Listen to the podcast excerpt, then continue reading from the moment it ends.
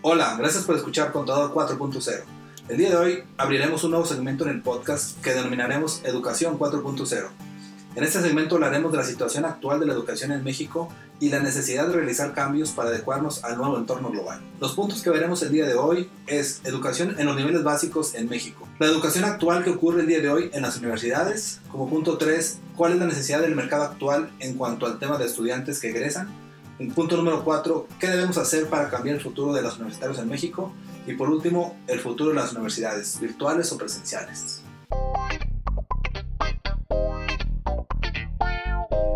Hola, soy Roberto Valdés y esto es Contador 4.0, un podcast para contadores, administradores y empresarios con temas contables, fiscales y empresariales. Bienvenidos todos, comenzamos. Este episodio es patrocinado por Bobicom, distribuidor máster de los sistemas CompaKey cuya visión es ayudar a las empresas a implementar herramientas digitales para facilitar el administrar su negocio y el cumplimiento de obligaciones fiscales. Para contactarlos, por favor, marca los teléfonos 844-488-3930 o 33. Al correo electrónico también puedes contactarlos con contacto arroba bobicon.net y al WhatsApp 844-103-5595. En este caso, me acompaña aquí mi amigo Alejandro Buitrón. Buenas tardes, Alex, ¿cómo estás? Muy bien, muchas gracias. Pues no sé si, si te parezca correcto que comencemos para ver el punto uno, que es la, los niveles básicos de educación en México el día de hoy y cuál es la pretensión del gobierno. Eh, ya ves que platicábamos tú y yo que la intención del gobierno es que empiece a haber clases de finanzas e impuestos desde la secundaria. Sí, un convenio ahí con el, con el SAT para agregar la cultura tributaria de, pues, a los niños, dicen, pero quién sabe qué tan conveniente sea desde qué edad empezarles a enseñar esos temas es real que mejor la, edad tal vez en kinder no sé si sea válido, primaria pues obviamente puede entre comillas entender, entenderte. Para mí la realidad es que yo creo que puede ser a lo mejor a partir de, de secundaria, universidad, perdón, preparatoria, universidad, ¿verdad? Incluso se podría ligar, por ejemplo, con la materia de cívica y ética, empezar ahí a ver temas ahí por el estilo fiscales, conceptos básicos. Es correcto, estoy de acuerdo contigo Alexander. Al final del día lo que falta es que que la gente que opera día a día su, su vida, pues también sepa cómo es afectada a través de los impuestos. Hoy tú comentabas algo que me gustó. El tema, por ejemplo, que no sé si volverlo a comentar, relacionado con el tema de los sueldos, ¿no? Los sueldos, sí. A mí me acaba de, pasar ahí en el trabajo de un chavo que me comentaba que, que cuando lo contrataron le habían dicho que iba a tener un sueldo de 10 mil pesos, pero él no entendía por qué o se le depositaba semanalmente 1.600 pesos en nómina. Ajá. Y pues si sumamos son 6 mil pesos mensuales. Sí. Y si nosotros 4 mil. Pues nada más es revisar el, el recibo. El, tu recibo de nómina que te llega a tu correo. Que por cierto no ni siquiera él sabía que le llegaba a su correo. Y le dije, ahí viene desglosado de qué te están depositando, qué te están quitando, el ahorro, todos los todos los puntos que lleva la nómina, ¿verdad? Cada empresa pues ya va variando en cuanto a bonos, en cuanto a a todo lo que agreguen y quiten Digo, ya va dependiendo de cada, cada empresa. Cada empresa, sí es. Sí, es real. Supongamos que este recibo es trabajador y nada más como poniendo en contexto, tuviera al menos la deducción de ICR, hablaríamos de que el recibo sería 10 mil pesos menos sus impuestos. Y si, tú le pagas semanalmente, serían 2.500 pesos por cada semana si hablamos de cuatro semanas, menos a lo mejor un impuesto de tal vez, Alexander, eh, unos 400 pesos, ponle. Entonces él recibiría 2.100 y entonces si no hay una cultura de aprendizaje de por qué tiene que pagar ese impuesto, para el trabajador el patrón es el que está cometiendo la falta. Sí, hasta van a pensar. Me quitas? Sí, van a pensar que, que prometen cosas que no cumplen. Y eso es común que pase, es decir, es común que, que, el trabajador se siente engañado por parte del patrón, pero la realidad es que todos tenemos que pagar impuestos. Sí, y ahí el detalle es, por ejemplo, desde que los chavos que están en su primer trabajo, en su segundo trabajo no saben, hasta las personas ya mayores que están a punto de jubilarse, que les tocó que pues, se les diera el dinero en efectivo y a lo mejor el patrón no, no deducía los impuestos, no, no, lo tenía, no lo tenía dado, de alta nómina. Exacto, entonces porque pues me subieron el sueldo pero gano menos.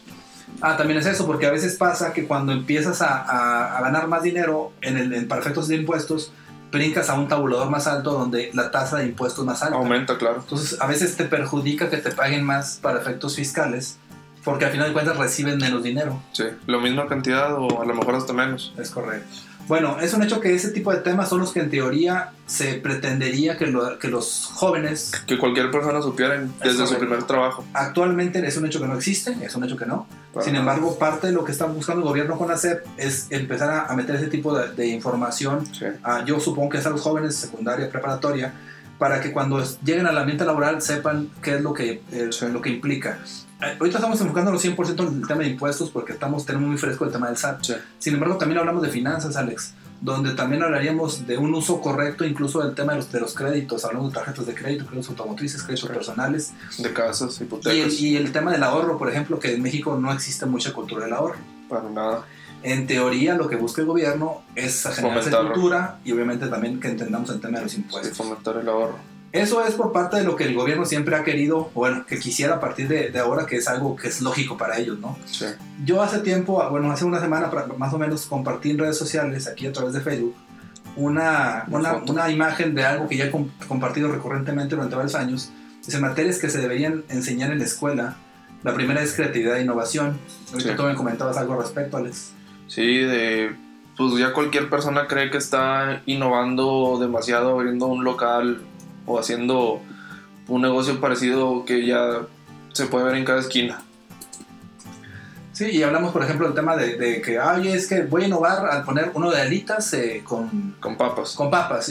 Es que el otro también era alitas. Sí, pero el mío es con papas. Sí. O sea, a lo mejor eso no es innovación, simplemente es copiar y a lo mejor lejos de mejorar es simplemente hacer una copia como tal o, hacer algo extra, pero no es una mejora como tal Sí, realmente. A lo mejor esas personas van a un lado y les gustó cierta experiencia y van a otro lado y también les gustó la experiencia y lo quisieron juntar. Es correcto. Y está bien, al final de cuentas hablamos de negocios, hablamos de crecimiento, hablamos de, innova- de innovación porque estamos creando a partir de lo ya existente. Eso es, es mejorarlo. Sí. Hay que distinguir la, la innovación de la, de la creación o de, la- o de la invención, es decir, no están inventando nada de cero, simplemente lo que ya existe se está creando. Sí. Sin embargo, esa, en esa frase viene también la, la palabra de creatividad. Creatividad. Yo creo que lo que más se debe de, de inculcar en, la- en los alumnos también es el tema de la creatividad, ah, desde las carreras o los- las, las áreas básicas que son preparatoria. prepa, lógicamente. Sí hay de repente, yo recuerdo en, en la, en la escuela, como que torneos de innovación o de emprendimiento Sí, crear tu propia empresa. o tu propio proyecto. Y está bien, simplemente eso es darle continuidad siempre, ¿no? O sea, que no nomás existe una clase y ya te olvides de eso, ¿no? Dentro de ese tema yo tengo ahí un punto que me gustaría tocar ahorita que lo tengo bastante fresco. Hay muchos concursos incluso con premios bastante buenos para poder abrir esa empresa, pero los maestros no te asesoran como tal si es viable ese Te tipo voy de a negocio. hacer un- una observación al respecto. Sí, Yo te preguntaré, ¿los maestros son empresarios? La gran mayoría no lo son. Entonces, ¿cómo esperas un asesoramiento de un especialista si el especialista que está enfrente de ti no sabe de qué está hablando? sí, o sea, por decir, a mí se me hace muy padre y me gustan mucho los carros y quise abrir un negocio estilo Estados Unidos que modifiquen carros antiguos, pero realmente es viable ese tipo de negocios aquí. Y hablamos de temas económicos, de temas eh, operacionales, obviamente, no solamente del tema de, de que si va a jalar o no va a jalar, ¿no? Yo estoy de acuerdo contigo, eh, entonces aquí también hay que entender esto, que la educación, hay, obviamente los maestros estudian para ser maestros, pero ya cuando hablamos de temas de innovación, no hay ninguna carrera o, o ninguna especialización que yo conozca, al menos para los maestros, donde ya ellos se, se metan a innovar y por ende tengan la cultura de, de aprendizaje, de enseñar a los alumnos a innovar. No quiero decir que, que, que el, el empresario tenga que ser siempre una persona innovadora, simplemente tal vez ya tiene la experiencia o la expertise que le falta al maestro para Sí. efectos de poder enseñar al alumno, ¿no? Pero bueno, estamos de acuerdo que, que sí hace falta esa mejora. Sí. Hay otra, otra, otra materia que se debería de estar manejando en las, en las escuelas, desde niveles básicos incluso, que se llama inteligencia financiera, que no voy a tocar mucho el punto este porque estamos de acuerdo que es muy semejante a lo que quiere el SAT actualmente con, con la SEP. Sí, es casi igual. Hay una que me gusta por el tema de la realidad que quisiéramos todos tener felicidad y positividad. Es el enseñar a la gente, pues obviamente a ser feliz con lo que tiene y a sacarle provecho a lo que tiene, ¿no? Ese tema sí se debería tocar, yo creo, desde kinder, primaria, desde que ti- tú tienes ese juguete y quieres el de tu amigo, no, tienes que ser feliz con lo, con lo que tienes. Es de, incluso el ver el tema del, del tema si se ve el vaso medio lleno o medio vacío, ¿no? Sí, Entonces estamos de acuerdo también que es una materia importante. Hay una de inteligencia social, obviamente el tema de cómo nos relacionamos con, Con las demás personas. semejantes, y- compañeros en el Sí. trabajo, cosas por el estilo. Ese es un tema que el día de hoy en las empresas te está afectando mucho. Hablamos del NOM 35 NOM hace 35. algunos días, Alex. donde el estrés en, en los trabajos en México estamos al, al- al número uno a nivel mundial. Sí. Siento que se puede, se puede estar desde la raíz arrancando eso si se trabajara con los estudiantes de, ahí sí, desde kinder, primaria y secundaria, en temas de inteligencia social y también inteligencia emocional, Sí. que son dos temas muy importantes. Sí, por ejemplo, a lo mejor en la escuela sí, en exámenes finales sientes la presión del mundo, pero ya estando en el trabajo, Es peor. sí, ya ves La la, la, presión realidad, la realidad. Incluso hasta los que estudian y trabajan, ahí se agarran, o sea, incluyéndome, me agarro temporadas que, que quiero tronar y sé que no, No es sí, que es un 3 de 10. Es correcto. verdad.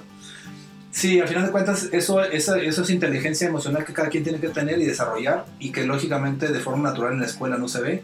Es algo que se debe estar trabajando para que existiera. Sí. Hay un tema aquí importante, Alex, que habla de nutrición.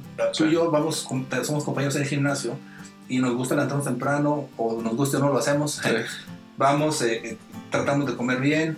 Eh, al final de cuentas, somos el país número uno también a nivel nacional en obesidad. Sí. Entonces eh, es algo que también se tiene que estar inculcando desde la escuela, del tema de nutrición y, y obviamente pues, el, el tema incluso de la salud a través de... Sí, ahí son como malabares. Para poder estar bien en una cosa, en la otra también. Si se cae una pelotita, se van a empezar a caer las demás. Es correcto. Sí, es necesario que no, no se descuide una parte por estar en la otra. Exactamente. Eh, hay dos temas finales que a mí me gustan mucho en esa imagen que comparto fre- frecuentemente en internet, es, es el de oratorio y el de ventas. Oratorio es un hecho que tú y yo estamos ahorita hablando aquí en, en Facebook, tenemos haciendo una grabación y tratamos, a pesar de que a veces nos ponemos nerviosos o, o no hablamos de la forma más elocuente, correcta que se puede hacer, tratamos de hacerlo. No a, no a todas las personas se les da, No. no todos quieren hacerlo, tienen mucho miedo a, a- a estar enfrente de las cámaras. Sí, incluso lo comentamos la vez pasada del taller que había para practicar la oratoria. Exacto. Está muy padre, hecho eso está aquí en, en- en jurisprudencia. Sí. que te dije que a si lo buscábamos porque Sí. está muy interesante. El tema de ventas, a mucha gente no le gusta vender. La realidad, Alex, es que Todo. todos vendemos algo. Sí, Incluso todo. nos vendemos a- a- al día a día con Sí, nuestro, todo. nuestro jefe, con El nuestro día a día es compra y venta. Compra y venta. Es correcto. Se- te- sería muy importante que todos aprendiéramos desde pequeños a saber cuál es la relación de, de ganar-ganar, ¿no? Sí. Y es, el- es, el- es algo importante, no nada más es el me vendo y incluso a veces le miento para poder venderme bien, no. Es que seamos realistas y ganemos ambas partes. Sí, porque hasta cierto punto, hasta dónde va a llegar ese. Ese vendí algo que no tengo. Es correcto. Tú hablaste hace ratito de una palabra que no viene en esa imagen que siento que puede ser viable, que es la de practicidad, Alex. ¿No quieres comentarnos? Sí, la verdad es que siento que se debería de... la- o sea, las personas lo vamos aprendiendo, lo vamos mejorando en nuestro día a día, nuestra practicidad, desde ir a... en nuestra rutina diaria, cambiar desde cómo nos levantamos, si dejamos nuestra comida hecha desde un día antes. Yo sé que hay veces que va a ser difícil, entonces con el simple hecho de empezar a crear una rutina puede mejorar nuestra practicidad en cuanto a mejorar tiempos, tener más tiempo libre para nosotros, no estar corriendo del trabajo. Incluso comentabas tú ahorita, Alex, de, de el tema de tratar de, de buscar ser prácticos en la operación diaria. Tú decías, si una persona tiene que hacer una ruta de Ramos a Tillo Arteaga, por ejemplo, Sí, y en Ramos tiene dos pedidos, o sea, ni de chiste es ve a Arteaga y luego a Ramos y luego a Arteaga otra vez y luego a Ramos otra vez. O sea, No, no, no. organízate para estar, sí. o sea, hacer práctico en tu ruta, ¿no? Sí, en- en el- de hecho en ese tema entra también el tema que queríamos tocar de la organización. Es correcto. Ahí ya empiezas a agendar tus procesos, tu día a día, tus eventos próximos, eh, eventos los to- tomo desde una tarea, desde ir a echar gasolina, recoger ropa de la tintorería. Es correcto. Y es, es hacer una, una agenda, entre comillas, que también hablábamos de eso, de que vendríamos tal vez en, en escuela, preparatoria, universidad, no sé, enseñarnos a, organizar nuestro día a través de agendas, Agendas, para, tener puntos de trabajo, ¿no? Sí, hay bastantes hasta sistemas operativos gratuitos que te ayudan con, o sea, con la organización y, y por ende la toma de decisiones del día a día. Que incluso el propio celular trae una agenda, simplemente es darle un uso adecuado. Yo no Sí. conozco mucha gente que la utilice. Hay una herramienta, pero se la recomiendo, que se llama Trello, Sí. que en la empresa lo utilizamos para la organización de, de las agendas de los asesores. Eh, bueno, estamos de acuerdo que todos esos puntos son puntos que en teoría se tendrían que estar tocando los niveles desde el básico, obviamente a los intermedios. Y ya ni hablar de la universidad, la universidad tendrían que estar cubiertos desde la raíz. Y ya se debieron haber tocado la mayoría o todos los temas. Es correcto. Voy a hacer una pregunta para ti, Alex. Tú estás estudiando contabilidad actualmente en la universidad. ¿En qué, en qué trimestre vas? ¿En cuál trimestre Ya vas? estamos a 3, 4 de terminar. Ok. Ya me lo terminas la, la, la, la, cosa, la, la universidad o tu, Sí. tu especialidad. Tú estás estudiando contabilidad. Administración.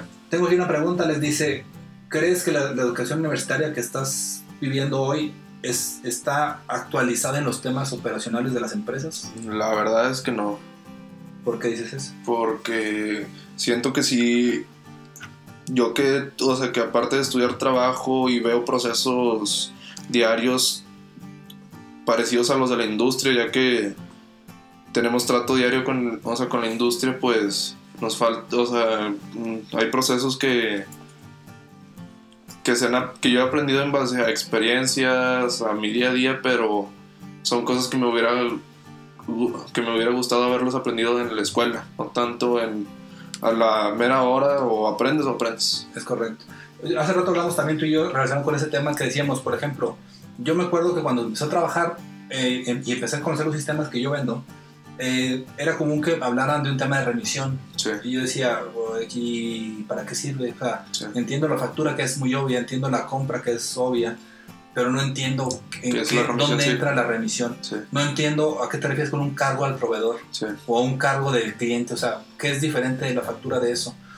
Ese tipo de temas, Alex, tú comentabas también que son temas que también tal vez valdría mucho la pena que desde la universidad nos enseñaran, a Sí. pesar de que no estuvieras en la carrera relacionada con temas No, comerciales. Desde derecho. No importa la carrera de psicología, derecho, Sí, eh, ahorita hablamos de, de, de los doctores, por ejemplo, sí, medicina. medicina. ¿Por qué? Porque al final de cuentas, todo en la vida son transacciones. Todo. Todo en la vida es comprar o vender. Todo en la vida es pagar un impuesto por lo que estás eh, como que comprando. Sí. Entonces, sí sería importante o interesante que al menos de manera general o a lo largo de la historia vayamos tal vez sustituyendo, Alex, porque tú también lo platicamos ahorita. Tú ahí traes unos planes de estudio donde dices, ay, ¿por qué quiero ver hoy religión y social? ¿No me serviría más un tema de comercio nacional? Sí, a lo mejor esos temas se podrían tocar en una empresa que sea, en una escuela que sea religiosa y a lo mejor en primaria, secundaria, ya alguien de universidad ya sabe, se supone que ya sabe, en ese caso de religión, ya tomó sus decisiones. Tiene tomar decisiones. Sí, lógicamente. Entonces, bueno, eso que platicamos ahorita, Alex, se, con- se complementa con cuál es la, la necesidad del mercado laboral actual y real. ¿A qué me refiero? La realidad es que, por ejemplo, yo como empresario eh, recibo muchos chavos que van saliendo de la universidad y le pregunto, ¿sabes qué es un CFDI? No, pues no. Bueno, es una factura electrónica. Ah, eso sí. Sí. Pero no saben qué significa CFDI. No saben relacionar Es un tema con otro. Y luego, bueno, ya sí sabes que es factura electrónica, entonces sí, sí, ya- sí, y si has usado el sistema, sí, sí has hecho facturas o anexado en tu sistema o en el de la Sí. competencia. Bueno, ¿y sabes que es un REP? No. Bueno, ¿y sabes que cuando te pagan hay que emitir un complemento? No. Sí. Esos son chavos que están estudiando contabilidad, administración, sistemas, es decir, es Lo más relacionado a... a lo eso, a eso que es el día a día. Eh, ¿Sabes que es un pack? No, tampoco. No, no. Entonces, son, te- son temas que forzosamente, y es real, forzosamente tendrían que saber ellos, siendo que van a ir a un mercado laboral que se va a demandar por eso. Sí. Eh, hace tiempo a mí me tocó ir a una, a una universidad a ofrecer la donación de los sistemas de la marca Compaq, con el fin de que ellos empezaran a implementar esa necesidad que yo sé como empresario que se, que se Que tiene. se necesita, sí. Y en, en aquella ocasión el director me decía, sí entiendo, está padre la idea, sin Pero- embargo, en mi plan de estudios no viene eso. Cambiar mi plan de estudios es sumamente difícil, entonces lo que voy a hacer es que cuando salga el, el alumno y vaya a la empresa, ahí aprenda. Y le digo, súper mal que me diga eso, eh, licenciada, porque era la, la- la- la directora del plantel. Digo, porque yo he recibido a dos de sus gentes como estudiantes de aquí y ya para trabajar conmigo, y me ha tomado mucho tiempo desarrollarlos en esos ámbitos que en teoría ustedes deben, deben plantearles. Simplemente si te mandan a un estudiante a hacer sus prácticas, ¿qué le vas a poner a hacer? Archivar. Ah, b- Básicamente, Y el chiste... es que practique lo que Sí, aprendió. el chiste en prácticas, todo el mundo aprende a archivar en prácticas. Es lo eh, la mayoría de las personas es lo único que aprende a hacer en, en las prácticas profesionales. Entonces, es de ahí, Alex, es un hecho que el por qué aprenden o por qué se les pone a archivar es porque no traen Porque no nada de bases adicionales para hacer la chamba del día a día. Yo quisiera como empresario recibir a gente y decir, factura, ah sí, yo sé usar tu sistema. Y ya, Sí, no lo capacité. Es más, veo que eres tan bueno en mis sistemas que pues ya quédate, ¿no? sí. O sea, no, no tiene caso que busque a alguien más si tú cumples con el requisito. Sí, en lugar de, de llevar un semestre entero, cómo hacer un FODA, mejor se podrían aprovechar esos es- huecos. Que está bien, sin embargo, tal vez es muy repetitivo, Alex. Yo el FODA lo he visto en la UTC, luego lo vi en el TEC, luego lo vi en la UVM, es decir, se- el mismo tema muchas veces. Es- ese tema lo repiten en los planes de estudio mucho dentro de las mis en, en tres, cuatro materias en primer semestre se lleva el FODA. Es correcto. Entonces es como que tócalo una vez y ya. ya está ahí. Y si, te, y si a la persona le interesa, que se meta más a fondo porque Sí. su- en su vida diaria lo requiere. Tarde o temprano, este, inconscientemente lo empiezas a. Tú mismo empiezas a moverlo. Es correcto. Esto, ah, yo le sé hacer esto. Entonces mi fortaleza, ah, esto es mi debilidad. Y Es correcto. Eh, entonces, la realidad actual del mercado es que las empresas no están entregando alumnos lo Capaces. suficientemente capacitados o capaces para realizar el día a día de las actividades, sí, lo que implica que la empresa tenga que invertir en que la persona aprenda lo que la empresa ocupa. sí. En mi caso, yo siento que en mi tipo de negocio ocupo cerca de un año para que la, la persona aprenda lo que yo quiero que aprenda. sí. Y la, la realidad es que es una inversión en la persona. Y ahí entramos en el tema de rotación. De rotación, donde, oye, está- es que ya está capacitado, pero ya se va. Y es obviamente una carga adicional para la empresa el que otra vez poder empezar a capacitar a alguien más. ¿no? sí. Ese tema lo vimos con la NOM 35, donde decíamos que por temas de rotación, las empresas pierden productividad y Sí. tienen que invertir adicional en ser más. Tal vez en procesos más industriales, en armado, cosas de- por el estilo, sí se debería de, o sea, se tiene que hacer la iniciación, todo, o sea, todo ese tema, pero ya para cosas básicas como un sistema operativo, las compras, las órdenes de compra, la facturación, ya sí debería venir base. Es correcto, es necesario que se, que se haga desde las bases. Bueno, entonces, ¿qué tendríamos que cambiar, Alex, para que el futuro de, la- de las universidades en México fuera diferente a lo que estamos viviendo hoy? Pues empezar a modificar los planes de estudio. Por ahí tenías uno, ¿quieres abrirlo para ver qué actualmente qué materias vienen? en una- eh, dime qué carrera es. y- Sí, la carrera es la creación de negocios e innovación empresarial. Ok, ¿qué Quise, po- quise poner específicamente esa carrera porque al meter innovación empresarial, creación de negocios, se tiene que tener muy claro todos estos temas. Ujú. Y por ejemplo, hay materias, hay una materia, escritos académicos. Me traté de meter para ver qué era en- sí, el- la de qué se trataba la materia, pero no, no pude sacar esa información. Pensamiento social de la iglesia. Como que qué tiene que ver con innovación en el pensamiento social de la iglesia. y más que nada que no es una universidad católica o Católica. religiosa como tal, electiva de humanidades y arte. Pues también, o sea, no. Aquí la pregunta es, ¿tú crees, Alex, que esas materias son más como de relleno? Sí.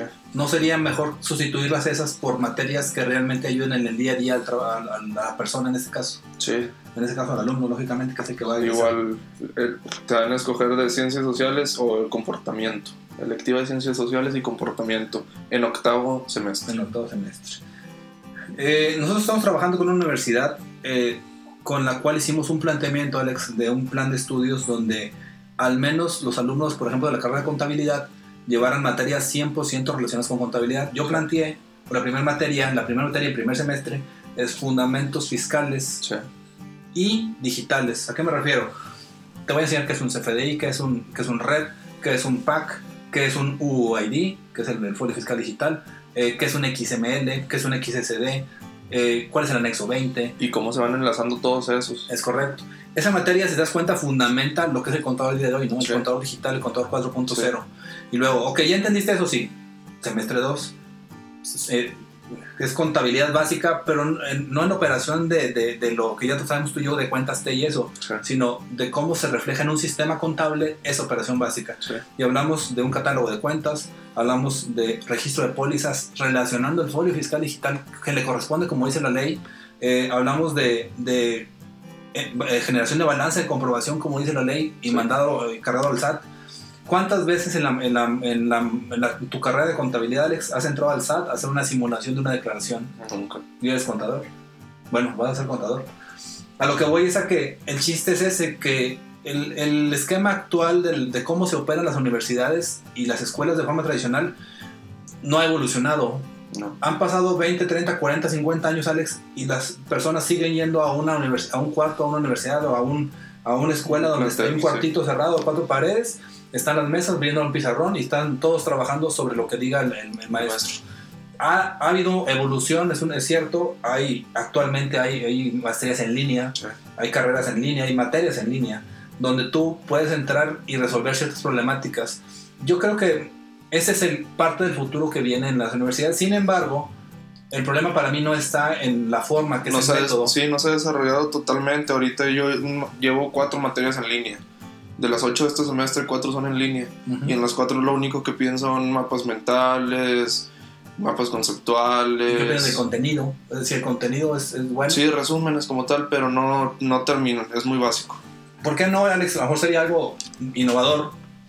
Decir, va, las carreras, las materias teóricas van en línea, las Prácticas. operacionales o prácticas van presenciales. Sí. Y es vente y captura en el sistema, vente y haz la declaración, vente y emite un FDI, ven y timbra una nómina, calcula la nómina. Eso no se ve. Se me hace muy. Ahorita yo en este semestre tan fácil como Fe y Mundo Contemporáneo, que es una materia para mí de relleno, la tengo presencial y en línea macro. O al revés, ¿no? Sí, Debe ser- al revés. Es correcto. Y sin embargo, esa de fe mundo contemporáneo para mí sería quítale y ponle un software ahí. Sí. O sea, porque es lo que va a ocupar Alex cuando salga de la sí. universidad. Incluso Excel, tampoco te ves tan lejos. Es correcto, y así exactamente. El, el Excel es el, el- software de los contadores prácticamente. Eh, ahorita hablamos del contador que estás aquí tú, Alex, obviamente, pero si habláramos de una enfermera, de un doctor, es, ocupan saber al final del día de todo esto.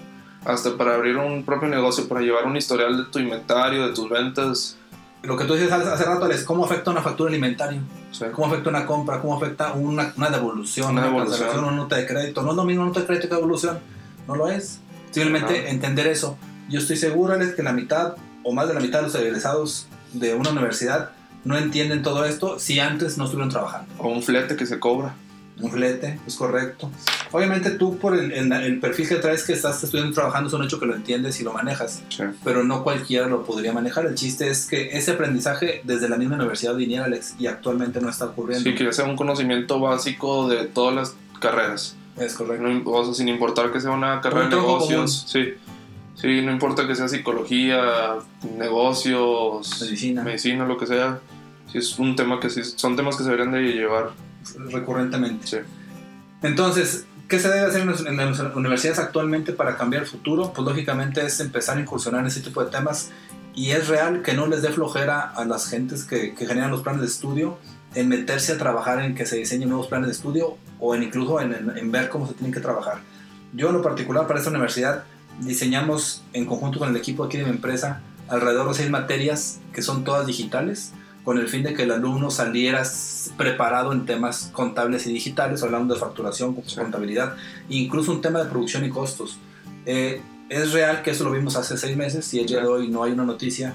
¿Por qué? Porque al final de cuentas, a veces los intereses económicos monetarios el día a día consumen más al- a, la empresa, en este caso a la escuela, Escuela. que, que la intención de realmente ofrecer una información o una, una preparación de calidad a los alumnos. ¿no? Incluso cuando me tocó hace poco ver un cambio de plan de estudios y lo único que llegué a notar realmente que cambió fue que en lugar de matemáticas 1 se llama matemáticas aplicadas. Ándale, ah, Son los mismos temas del plan de estudios, pero el título. nada más el título. que es semejante a lo que platicamos hace rato. Les hace rato decíamos, es que hay una carrera nueva que se llama innovación empresarial. Sí, güey, pero es lo mismo. el Es administración de es- empresas es con otro nombre. Esas mismas empresas con otro nombre, como tú lo estás comentando. Entonces, lo que se tendría que buscar en las universidades el día de hoy es realmente ser divergentes, cambiar y hacer algo totalmente nuevo. Hablamos de innovación hace rato, Sí. es mejorar lo que ya existe. Sí. Es real que se necesita una innovación muy importante en las escuelas. No hablamos de, de- de- de inventar algo, y eso ya está hecho. Ya está. Simplemente mejorarlo. Y si hablamos de la, el último punto de los que tenemos aquí en Estados Alex, se llama el futuro de las universidades. Virtual, va, me gusta, ciertos Sí. puntos. Pero hay personas, Alex, es real, que son como yo, por ejemplo, que yo no soy autodidacta. Sí. O sea, a mí me molesta mucho me- meterme en una materia virtual. A mí me gusta ir al, al aula y decirle, a ver, profe, enséñame. Pero enséñame, una, unas son temas reales, vigentes. Y la otra, enséñamelos con temas actuales. Es decir, usa tecnología, usa programas, usa software, eh, usa la información que está en internet. Dame información de hoy, no de hace muchos años. Incluso con ejemplos del día a día.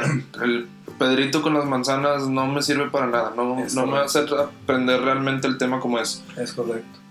Eh, Poner información más real, lógicamente, y más actualizada. Y hablamos ya de CFDI, de facturas Sí. electrónicas, hablamos de nómina timbrada. Eh, incluso casos reales, Alex. Es muy, es muy común que a mí me hablen mis clientes y me digan, oye Roberto, eh, lo platicaban hace- ayer, ayer con un cliente por, por teléfono.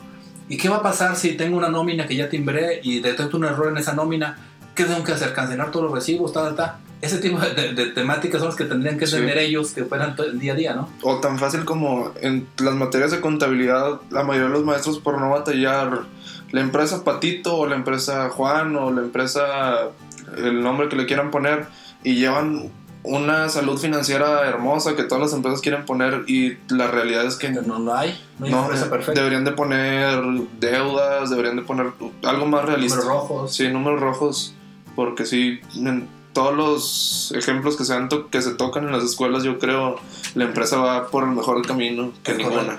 Es, es, es, es un hecho que también yo creo que lo que se busca es facilitarle el entendimiento por parte del alumno, sin embargo no es real. Porque el Ujú. día que van a la empresa real dicen, oye, es que no es así como lo, me lo platicaron. Entonces aquí nomás hay dos temas, Alex, me gustaría eh, adicionar. Uno, Sí. el tema de que muchas veces el alumno cuando sale, porque a mí me tocó vivirlo, sale a veces pensando que va a ganar la millonada porque ya es licenciado, porque ya es contador, porque ya es arquitecto. Y cuando llegas a la empresa, llegas a la triste realidad de que dice, no, te tengo que enseñar muchas cosas que no sabes, Todo. prácticamente todo. El sueldo que tú querías de 30 mil pesos mensuales, lo vas a llegar a tener algún día cuando pasen 10 años de experiencia. Sí. Hoy, ten tus 5 mil, 6 mil, 7 mil, 8 mil pesos, si bien te va, Sí, siguiente va. eh, porque realmente se paga muy poco en las empresas en la actualidad, al menos en el norte del país. Y tal Eh. vez el primer año vas a seguir haciendo lo que hacías de practicante, que es archivar. Archivar y detallitos y yo te voy poniendo más cositas para que vayas aprendiendo. Pero realmente vienes a aprender a mi empresa, no vienes a, a hacer la labor que, ocupo, que, que- que ocuparía de un contador. Sí, de un y, vas, y a final de cuentas vas a aprender a hacerlo para las necesidades de esa empresa. Si llegas a hacer un cambio a otra empresa, va a ser casi empezar desde cero. Es real porque es aprender otra vez. Sí, Entonces, ese, ese nomás queda para todas las personas que están por egresar de las universidades, que entendamos que, que sí les falta mucho Sí. y que cuando empiecen a trabajar pues no van a tener lo necesario. Hay personas, o en este caso recién egresados, ¿sabes? que han venido con nosotros a decirme, oye, ¿me puedes enseñar Compact? ¿Me puedes enseñar nóminas, comercial? ¿Por qué quieres aprender? Eh, es que me, me hizo una empresa que me contrata si sé eso. sí, Entonces, y otra vez, qué mal que tu universidad no te lo dio. sí. O sea, tu universidad de papelito, qué padre, tienes fundamentos de contabilidad, qué padre, tienes dos materias de contabilidad como administrador, por ejemplo, y ya. Entonces, ¿qué, qué, qué- cuál, ¿por qué le pagué tanto tiempo a la Y universidad? de esa misma manera que hay personas que no tienen estudios, que, que se la han pasado trabajando y saben ya más que, al- que alguien Son egresado. especialistas. Sí, Hace tiempo, yo, bueno, yo me he topado con algunas personas como esas que tienen ya 50 años en la empresa, bueno, perdón, 30, 40 años en la empresa y son personas de 50, 60 años que literalmente Alex, no tienen carrera y son especialistas en finanzas, en Sí. contabilidad, en impuestos, porque el día a día los ha mantenido, obviamente, pues, Actualizados. Pero es la operación, no es el estudio. sí, Yo no estoy diciéndoles para nada que el estudio no sirva, No, simplemente no. es tenemos que mejorarlo, sí. es lo que yo quiero que entendamos. Este podcast del día de hoy está muy pensado en eso, Alex, en hacer conciencia en el usuario de, de la, de la educación que somos nosotros. Obviamente nuestros hijos están estudiando, tú estás estudiando, los que vienen nuevas generaciones. Es eso, ¿qué vamos a ofrecerles a ellos para que en el mercado laboral que yo soy el patrón hoy, para que realmente me sirvan a mí como patrón? Sí. Yo quisiera, y es real, que cuando, si, si se llega a dar lo que estamos trabajando con la universidad que te platicaba, eh, que me diga un cliente, oye, eh, quiero un- alguien que sepa de tu sistema comercial. Ah, mira, los de esta universidad todos saben. Sí. Oye, compa, esta universidad todos saben. Sí. Y si eso se expande a todas las universidades, sería muy padre, porque al final de cuentas sabríamos que hay gente especializada que Ya- puede ejecutar. Pues de esa manera ya cierta empresa ya va a saber de qué escuela reclutar trabajadores o practicantes ya para que... Y lo que va a hacer a la larga es que las demás escuelas van a decir, oye, ¿por qué todos van para allá? Ah, porque los que saben, salen de allá salen muy bien preparados y son muy demandados, es decir, Sí. requieren, mucha empresa lo requiere. Entonces yo también quiero lo mismo y van a empezar a tocar la puerta para hacer lo mismo. Sí. Aquí el chiste también es que exista gente como nosotros, Alex, que realmente quiera apoyar eso. Sí, Yo, el apoyo que dan a, a la universidad es literalmente de manera desinteresada, donde realmente nosotros no estamos ganando nada. sí. La intención es que siempre exista más gente como nosotros para que se apoye a ese tipo de Sí. universidades, ¿no? Este tipo de proyectos. Sí, por apo- poder apoyar los proyectos nuevos, ideas nuevas. Es correcto. Me gustaría invitarte a escribir una reseña sobre Con Todo 4.0. Esto es para que más personas puedan descubrir este podcast. También te pido me sigas en redes sociales como Jesús Roberto Valdés Padilla, en mi Instagram como Bobicom o Roberto Valdés. Y que pues, obviamente nos apoyes si nos des un, un me gusta. Gracias por escucharnos y nos vemos la próxima. Saludos.